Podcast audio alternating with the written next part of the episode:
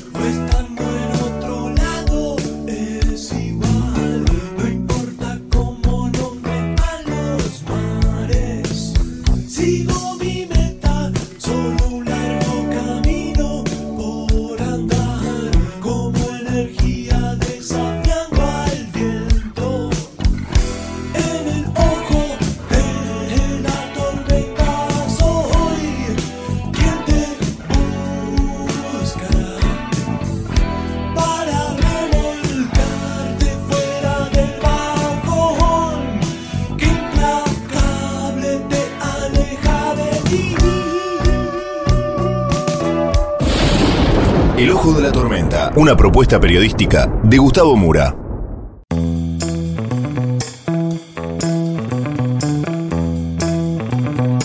Bienvenidos al Ojo de la Tormenta. La tapa de hoy es Un feudo menos.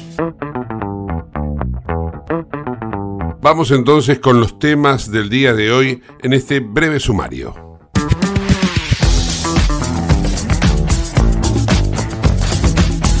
La provincia del Chaco se ha convertido en otro feudo que ha caído. Luego de haber perdido el kirchnerismo en Santa Cruz, después de que el peronismo terminara con eh, reinados de los Rodríguez A en San Luis, que cayera también el aparato justicialista en San Juan, ahora le ha tocado el turno a la provincia de El Chaco. Alguien puede decir que fue necesaria la muerte de Cecilia para compararlo de alguna manera con el caso María Soledad Morales para que cayese el imperio que había establecido el justicialismo en la provincia del Chaco tras 16 años de administración. Leandro Sdero, el gobernador electo de origen radical, le agradeció a todos los chaqueños, pero en particular a Gloria Romero, la que considera madre coraje. Para ella también hubo mención por parte de Patricia Bullrich y en definitiva también Romero ha hablado en el día de hoy sosteniendo que siente alivio por el hecho de que haya perdido Capitanich y porque ahora y de una vez por todas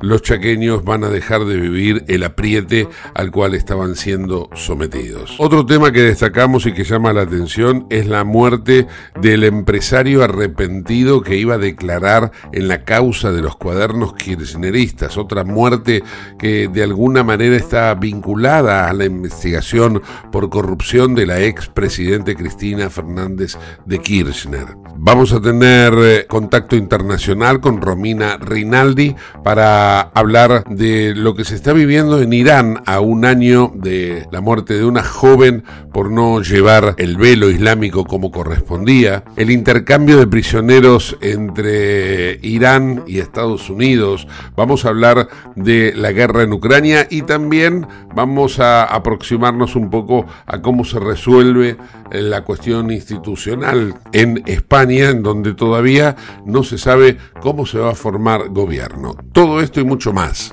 en el ojo de la tormenta.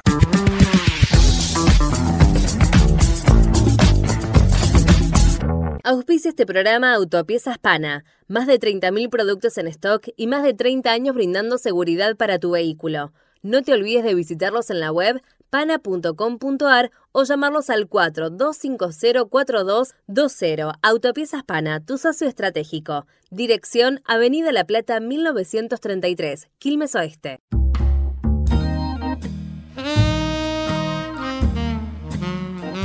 Una nueva elección provincial va completando el cronograma electoral del año 2023. Esta vez fue la crucial elección en el Chaco. ¿Por qué digo crucial? Porque en realidad, así como en 1990 Catamarca termina con un feudo de la familia Saadi por un crimen, como fue el caso María Soledad Morales, en el caso del Chaco se termina también con una, digamos, postura feudal por parte de un gobierno, como es el caso de Capitanich, después de un crimen el crimen de Cecilia.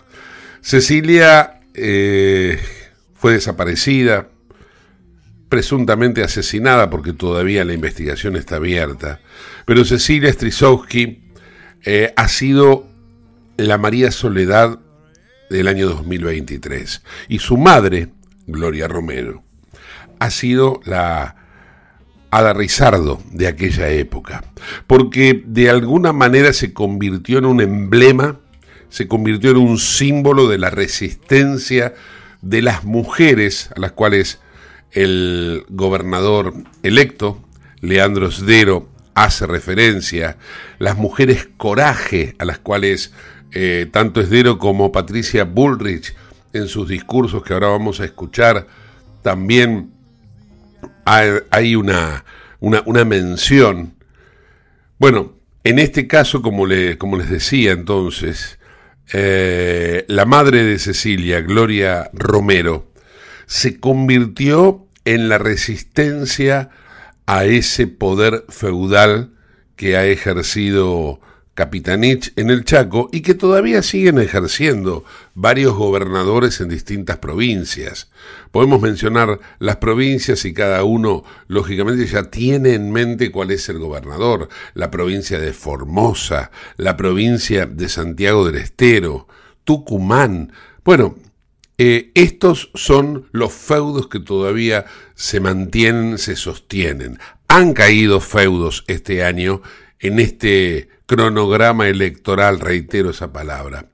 Por ejemplo, la provincia de Santa Cruz, cayó el kirchnerismo en Santa Cruz, cayó el sadismo, si se quiere, el Rodríguez sadismo en la provincia de San Luis, eh, cayó el oficialismo que era esa, se había extendido el peronismo de Gioja en, la provincia de San Juan y también cayó.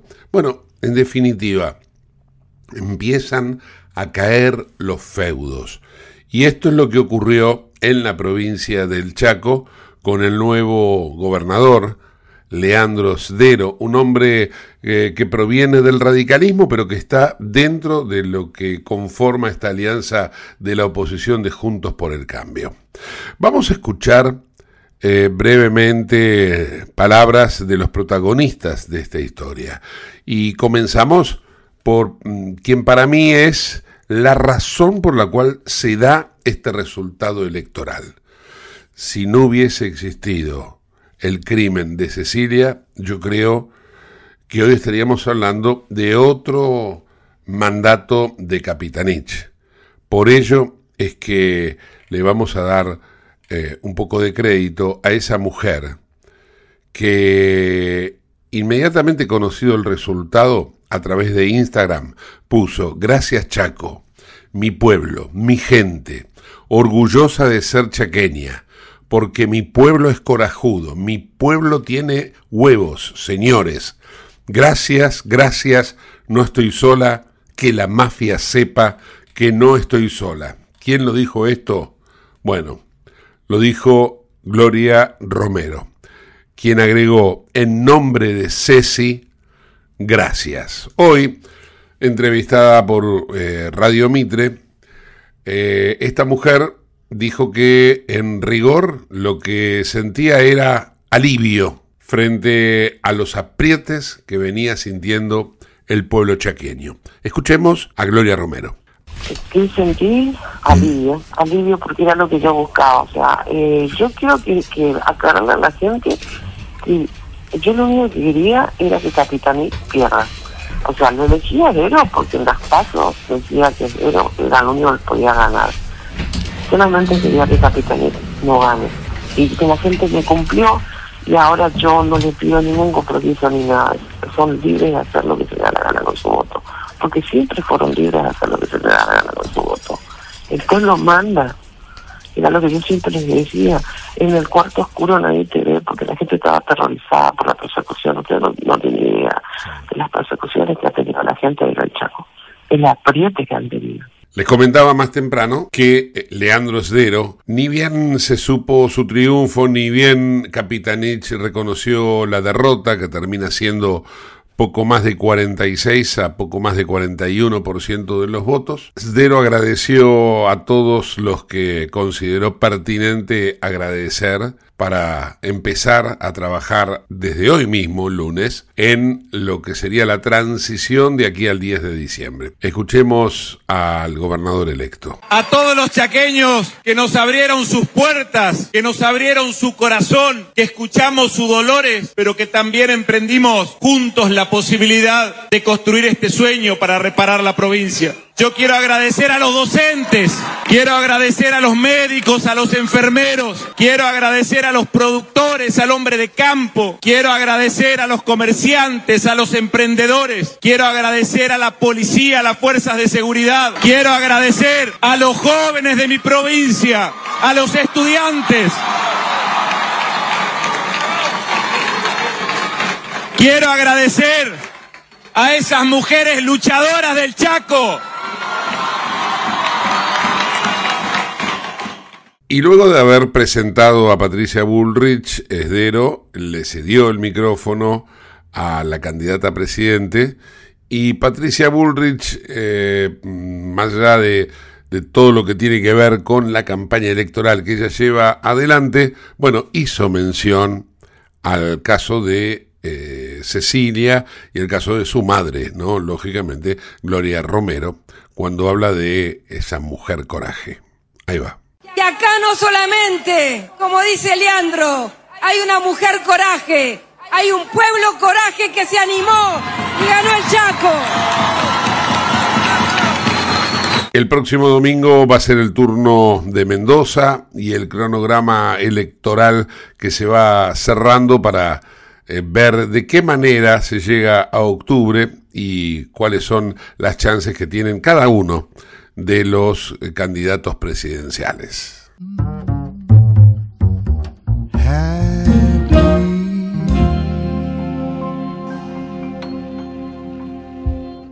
Comunícate con nosotros al 11 59 65 2020, el WhatsApp de Late.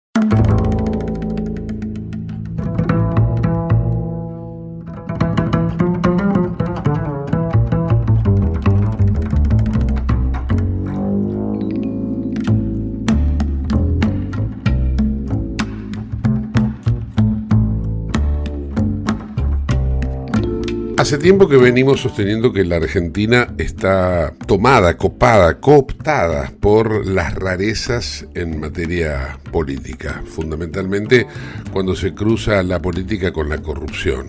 Y en eso en especial se lleva las palmas todo lo vinculado a la expresidente Cristina Fernández de Kirchner. Dejando de lado todas las investigaciones abiertas y todas las caídas de, jueces y fiscales, amenazas de muerte para un fiscal para que no apele una decisión que había eh, sido objetada. Bueno, en definitiva, el enriquecimiento, podríamos decir, exponencial que ha tenido la fortuna de tanto Cristina como su fallecido marido Néstor. Bueno, todo eso tiene también un punto de convergencia en la rareza con la desaparición física del fiscal Alberto Nisman, cuando la estaba por denunciar ante el Congreso en un hecho que incluso hubiese abarcado la posibilidad de un proceso por traición a la patria. Luego vendría esa situación también extraña de un magnicidio frustrado con alguien que no sabía disparar un arma, con una banda denominada de los copitos, porque vendían copitos de azúcar eh, en la capital federal y que tampoco se termina de cerrar como una banda realmente operativa, digna de llevar a cabo, y con todo respeto lo digo, ¿no? Un atentado de semejante envergadura y característica. O sea, poco serio era todo eso. Y en las últimas horas entre medio muchas cosas, ¿no? Pero en las últimas horas, otra situación anormal, por llamarlo de algún modo. Uno de los empresarios arrepentidos en la causa de los cuadernos, que había declarado en primera instancia ante el juez Bonadío, que ahora falleció, que él había pagado coimas y que esas coimas, si se sigue la, la línea de investigación, terminarían en la Casa Rosada de ese momento, bueno, ese empresario murió.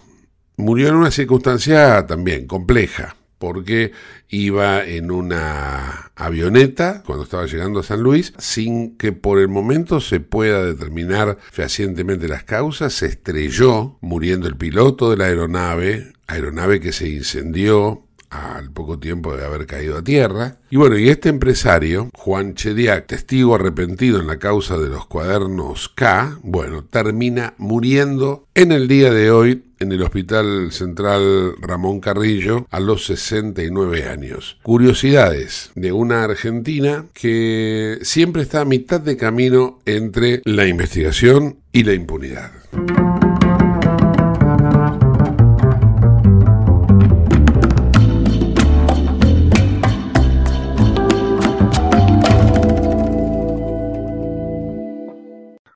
En Lubestop Banfield te revisamos el auto y le hacemos el cambio de aceite y filtros en media hora. Lubestop Banfield es un lubricentro integral donde también podés cambiar las pastillas de freno de tu vehículo. Lubestop está en el SINA 471 Banfield. Y si no podés traer el auto, te hacemos el servicio a domicilio. Instagram y Facebook, Lubestop Banfield. Ahora vamos a hacer una breve pausa y continuamos con el ojo de la tormenta. No te vayas.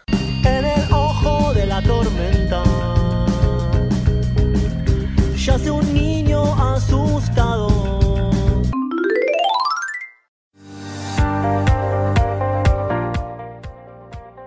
Urgente. La Subsecretaría de Atención Primaria y Salud de Merlo informa, todo paciente adulto con síntomas o sospecha de dengue debe concurrir a la guardia del Hospital Eva Perón, ingresar por la calle Pasteur, acercarse al mostrador, anunciarse y de ahí se lo derivará al consultorio correspondiente. Los síntomas del dengue son fiebre acompañada de dolor detrás de los ojos, de cabeza, muscular y de articulaciones, náuseas y vómitos, malestar intenso general, aparición de manchas en la piel, picazón y o sangrado de nariz y encías.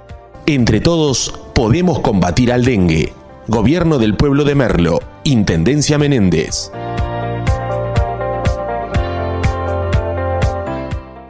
En Lanús tenemos actitud verde. Estamos recuperando 25 plazas y parques del municipio, con nuevos espacios verdes, estaciones de juegos para chicos y mayor seguridad para nuestros vecinos. Informate en lanús.gov.ar. Lanús nos une. ¿Sabías que todos los accidentes por inhalación de monóxido de carbono son evitables? Chequea que la llama de tus artefactos sea siempre azul. No olvides ventilar los ambientes de tu hogar todos los días, verificando que las rejillas cuenten con salida al exterior y las ventilaciones no estén tapadas ni sucias. Y controla las instalaciones internas con un gasista matriculado. Con estos consejos, proteges a tu familia. Metrogas, damos calor. Merlo crece en obras. La Secretaría de Obras y Servicios Públicos de Merlo avanza con el plan de renovación de la red vial. Estos trabajos mejoran la transitabilidad de las calles, la seguridad y la calidad de vida de nuestros vecinos. Ya finalizaron trabajos de pavimentación en la calle Junín entre Cervantes y Ruta 40 en Merlo Centro. Se encuentran en ejecución en Irigoyen entre Garay y Cámpora en Merlo Norte y continúan nuevas obras en el distrito. Merlo crece en obras. Intendencia Menéndez. ¿Tenés Galicia? Tenés que saber algo. ¿Tenés alguna duda? Tenés alguien que te escucha y te da atención 24/7. ¿Tenés ganas de hacer algo? Tenés muchos beneficios en lo que más te gusta. Tenés ganas de no hacer nada. Tenés una app para hacer todo desde el celular sin moverte del sillón de tu casa. Tenés, todo para vivir un día a día mejor. Tenés Galicia. Tenés Galicia.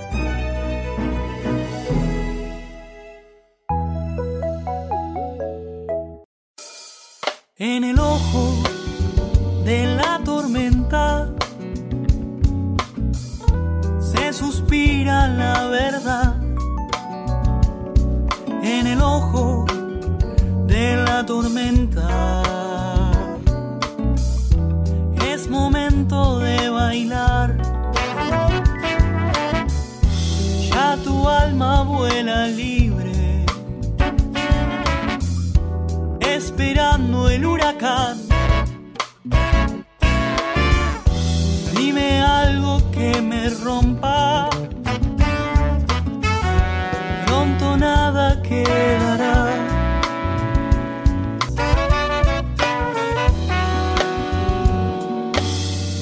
Auspicia este programa CRIBE. CRIBE es un centro de rehabilitación integral que está ubicado en Villa Ballester, provincia de Buenos Aires, certificados con normas de calidad ISOIRAM. El centro CRIBE ofrece, entre otras terapias, tratamiento de rehabilitación por ozono. La página web es www.cribe.com.ar, sino en facebook.com barra cribecom. CRIBE queda en Independencia 5182 Villa Ballester. Los teléfonos 4768-6774 o 4767-6296. CRIBE, Centro de Rehabilitación Integral Belepoc.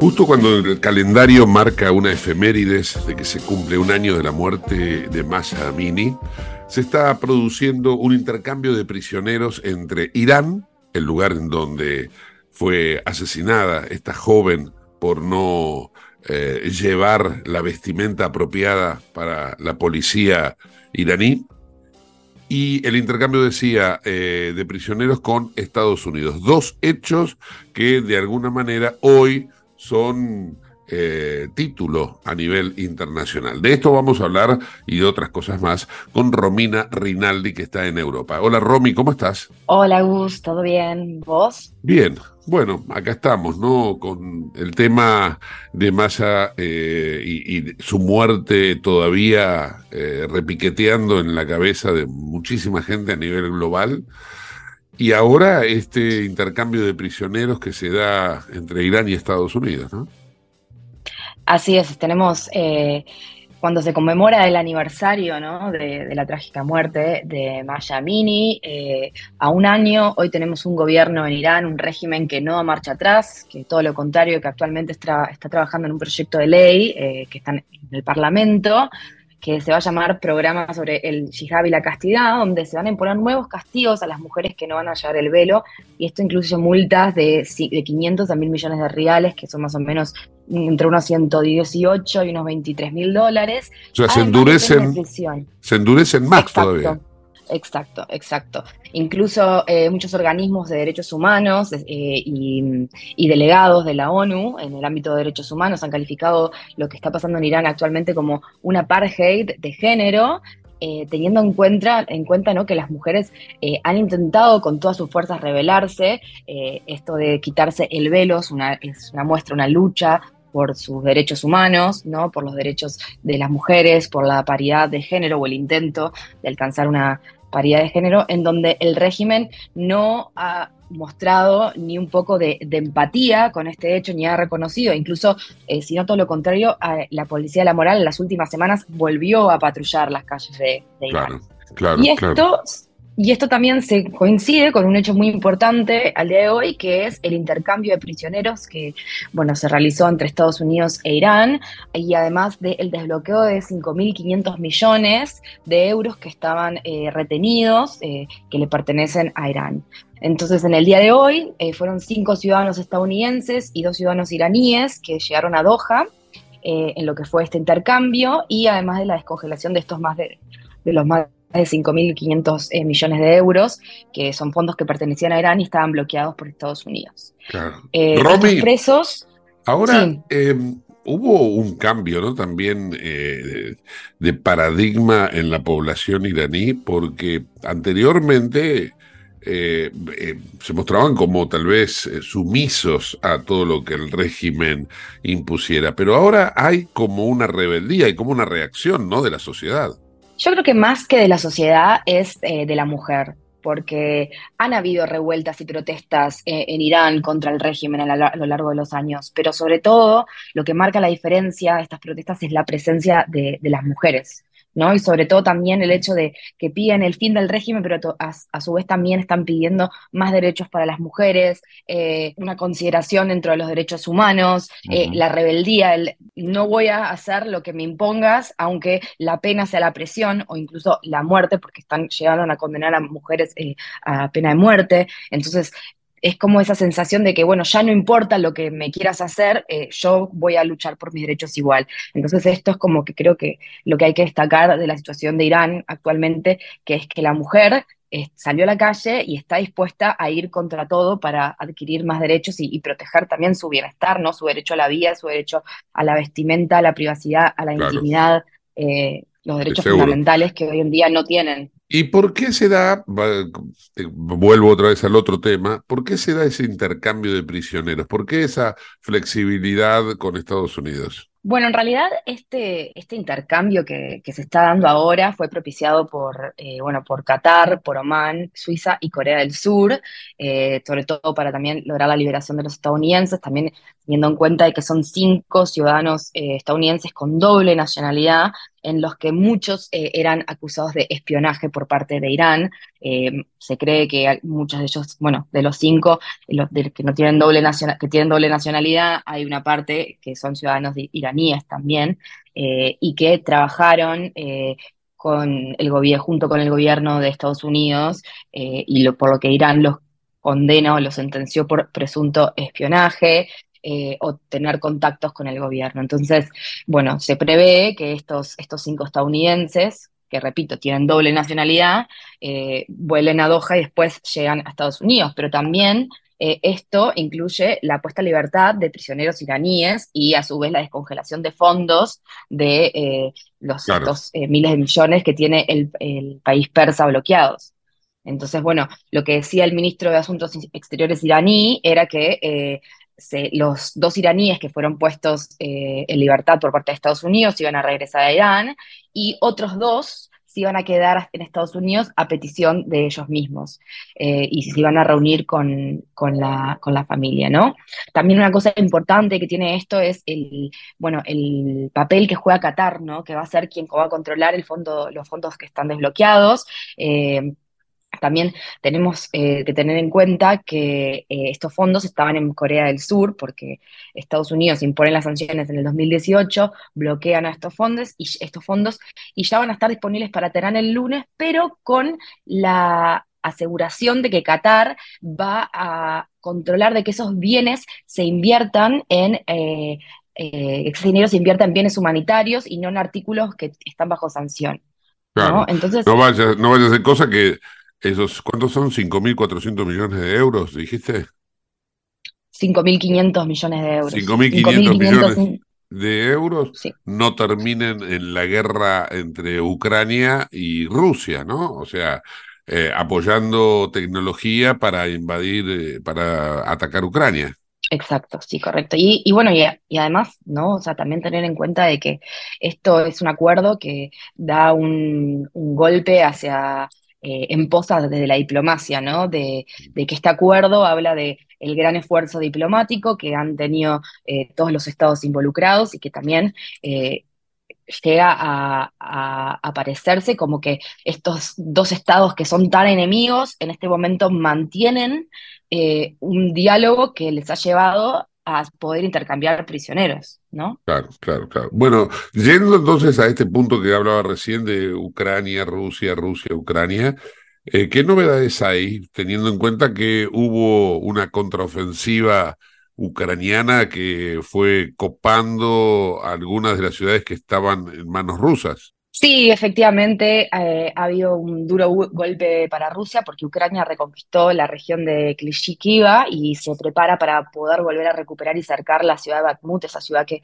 en su momento fue, estuvo, fue un golpe muy duro para, para Ucrania perder esa ciudad y que las tropas rusas concentraron eh, mucho su poder. Entonces, bueno, es un gran festejo para, Ucrania en el día de hoy eh, poder eh, estrechar este cerco, ¿no? el que está tan cerca de Bakhmut, eh, mientras hacen como una lenta pero muy empecinada reconquista hacia el terreno, ¿no? También tener en cuenta, por ejemplo, los dichos de Josep Borrell, que es el jefe de la diplomacia europea, de la Unión Europea, que dijo que la victoria de Ucrania eh, en la guerra es el reto número uno que enfrenta hoy en día la Unión Europea en materia de política exterior. Entonces, digo, acá me parece como bastante eh, importante destacar cómo eh, hoy en día los objetivos a nivel de política exterior de la Unión Europea tienen que ver con Ucrania, que ni siquiera es miembro de la Unión Europea todavía. Entonces, cómo la política de un Estado vecino se ha vuelto la, prioridad en la agenda de política exterior de, este organismo, ¿no? de, la Unión Europea. Así que bueno, eh, Ucrania sigue intentando recuperar territorio, ir ganando poco a poco y paso a paso eh, lugares que había perdido. También tener en cuenta que Kiev eh, eh, anunció que tiene otras eh, movidas, otras, otras tácticas que han hecho, han tenido mucho éxito, sobre todo lo que es en la región de Melitopol, en el sur, donde eh, se registraron, según dice Kiev, varias pérdidas de las fuerzas rusas, que eso ha hecho que se obligara, las obligara a retirarse. Entonces, bueno, tenemos como eh, a Kiev presionando hacia el sur, también tenemos eh, la recuperación de, esta zona, ¿no? que está al lado Bakhmut, o sea que probablemente puede ser que se produzca la recuperación de la región de Bakhmut en los próximos días, y eh, a Kiev manteniendo una presión sobre Moscú con los ataques de, drones en territorio ruso. O sea que hoy en día, a, a la fecha de hoy, Rusia se encuentra un poco más debilitada y Ucrania con su contraofensiva está ganando bastante terreno veremos qué pasa en los próximos días, que todo es tan cambiante. Bien, bueno, también quisiera eh, aprovechar la oportunidad de que vos estás en España para que nos cuentes un poco acerca de cómo está la cuestión institucional en España. Hoy en día, eh, ¿se sabe o no se sabe quién va a ser el próximo presidente o el próximo gobierno en España? Bueno, todavía no se ha realizado el debate de investidura y, los dos candidatos principales siguen intentando estrechar lazos, pero todo parece indicar de que Sánchez podría llegar a lograr la investidura.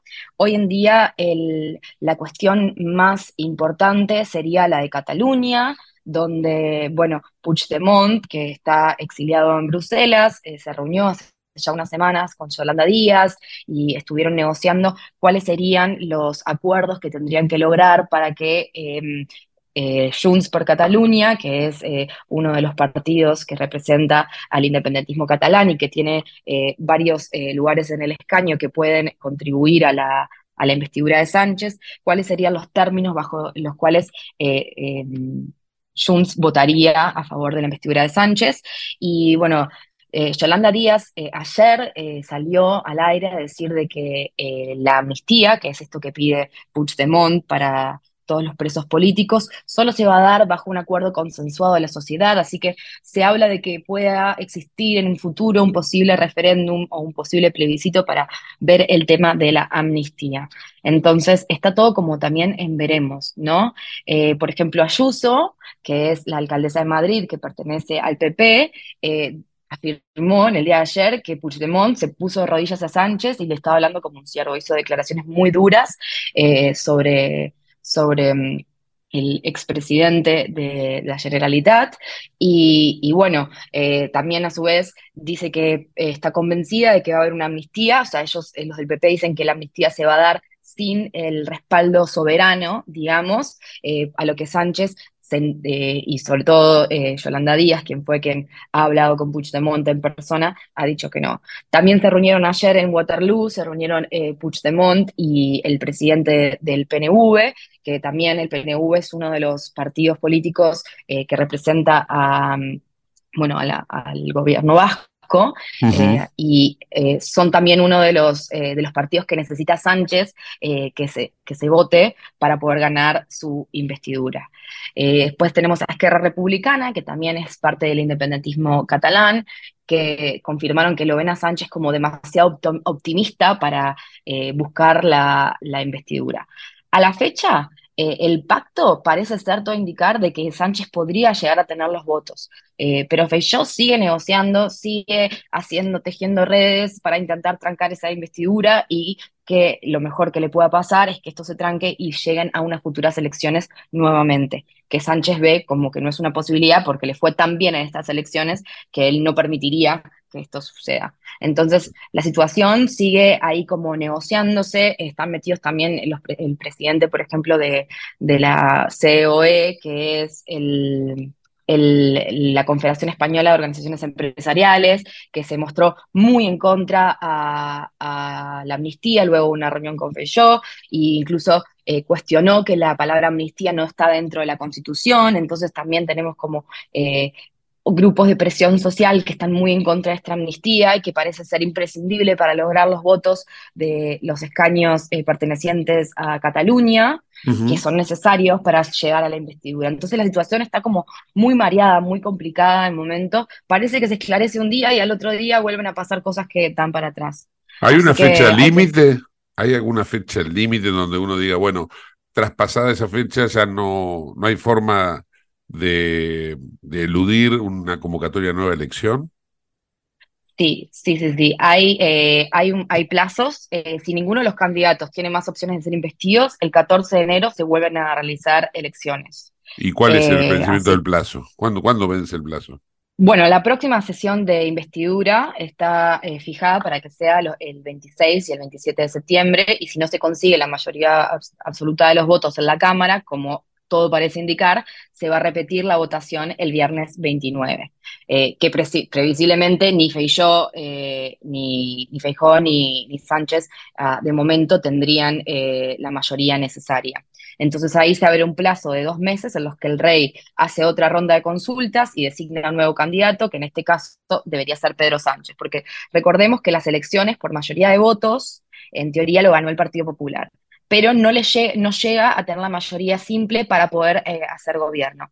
Entonces, lo que va a hacer el rey es, pasados estos, tres plazos, digamos, volver eh, a abrir otro nuevo plazo de dos meses en donde se emite toda esta ronda de consultas y se designa el nuevo candidato, que en este caso sería Sánchez, eh, y Sánchez, si lograra todas estas, negociaciones, podría ser nominado presidente. Si pasados esos dos meses el líder del PSOE no logra reunir los apoyos necesarios, ahí se disuelven las cámaras y se procede a una repetición electoral que está pactada para el 14 de enero.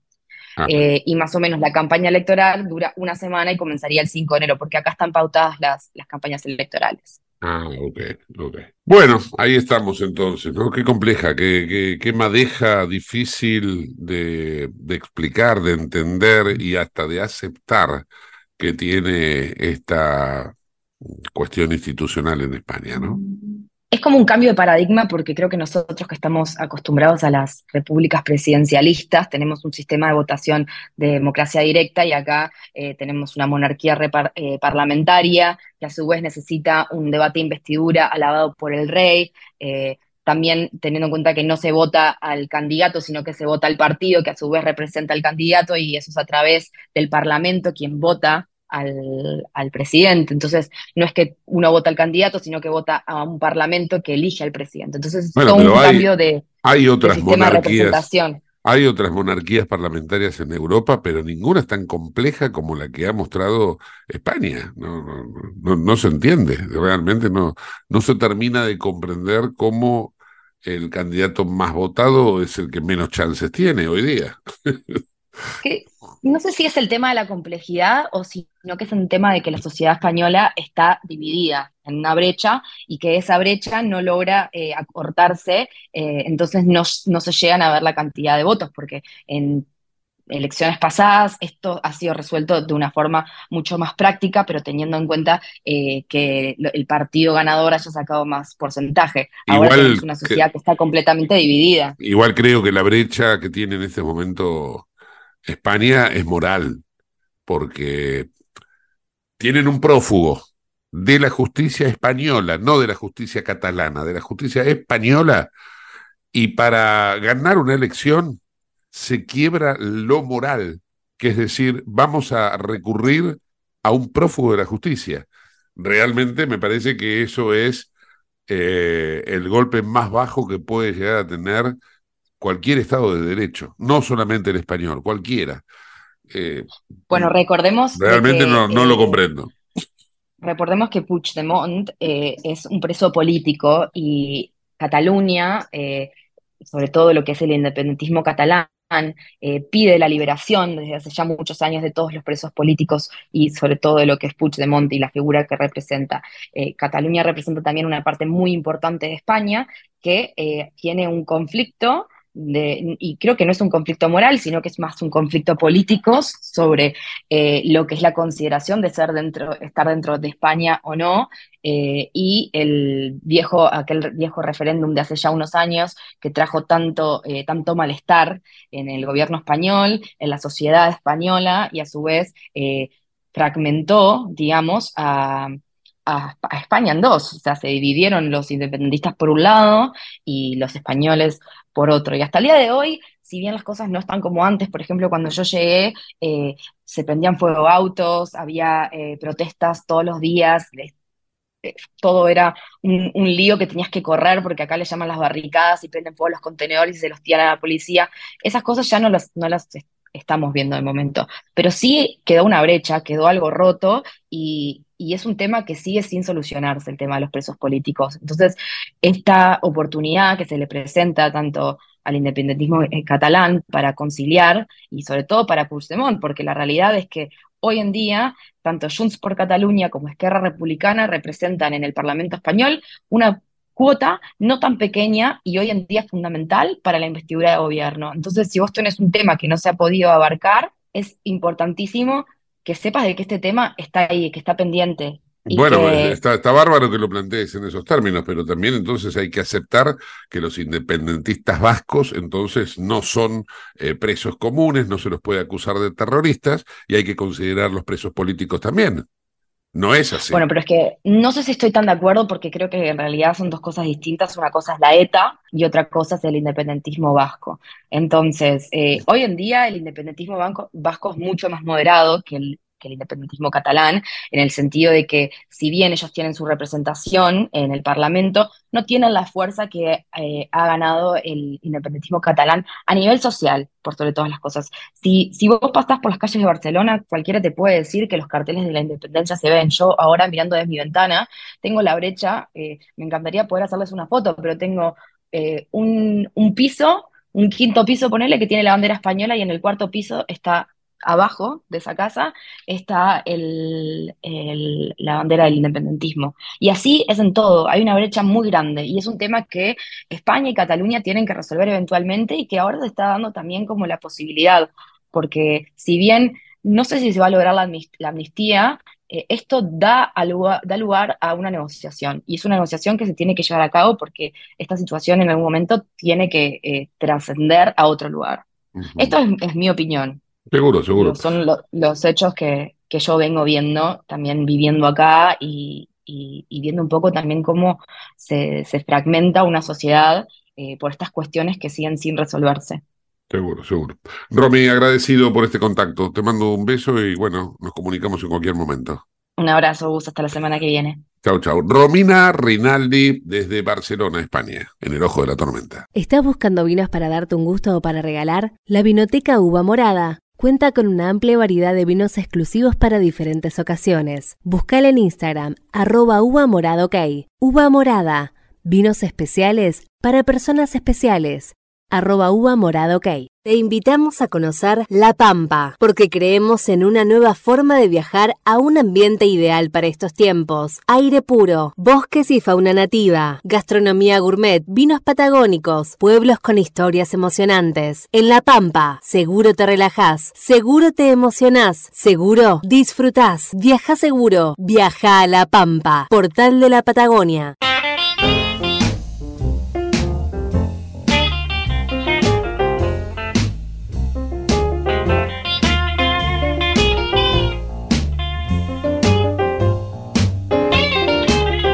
En el cierre del programa de hoy recurrimos nuevamente al blues. Y qué mejor que seleccionar un tema del rey del blues, B.B. King.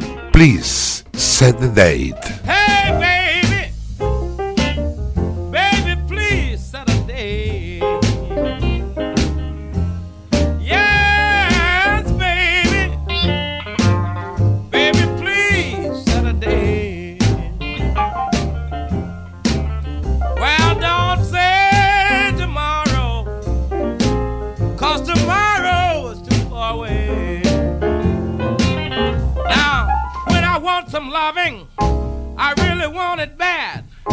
the way you've been doing, baby, you really makes me mad.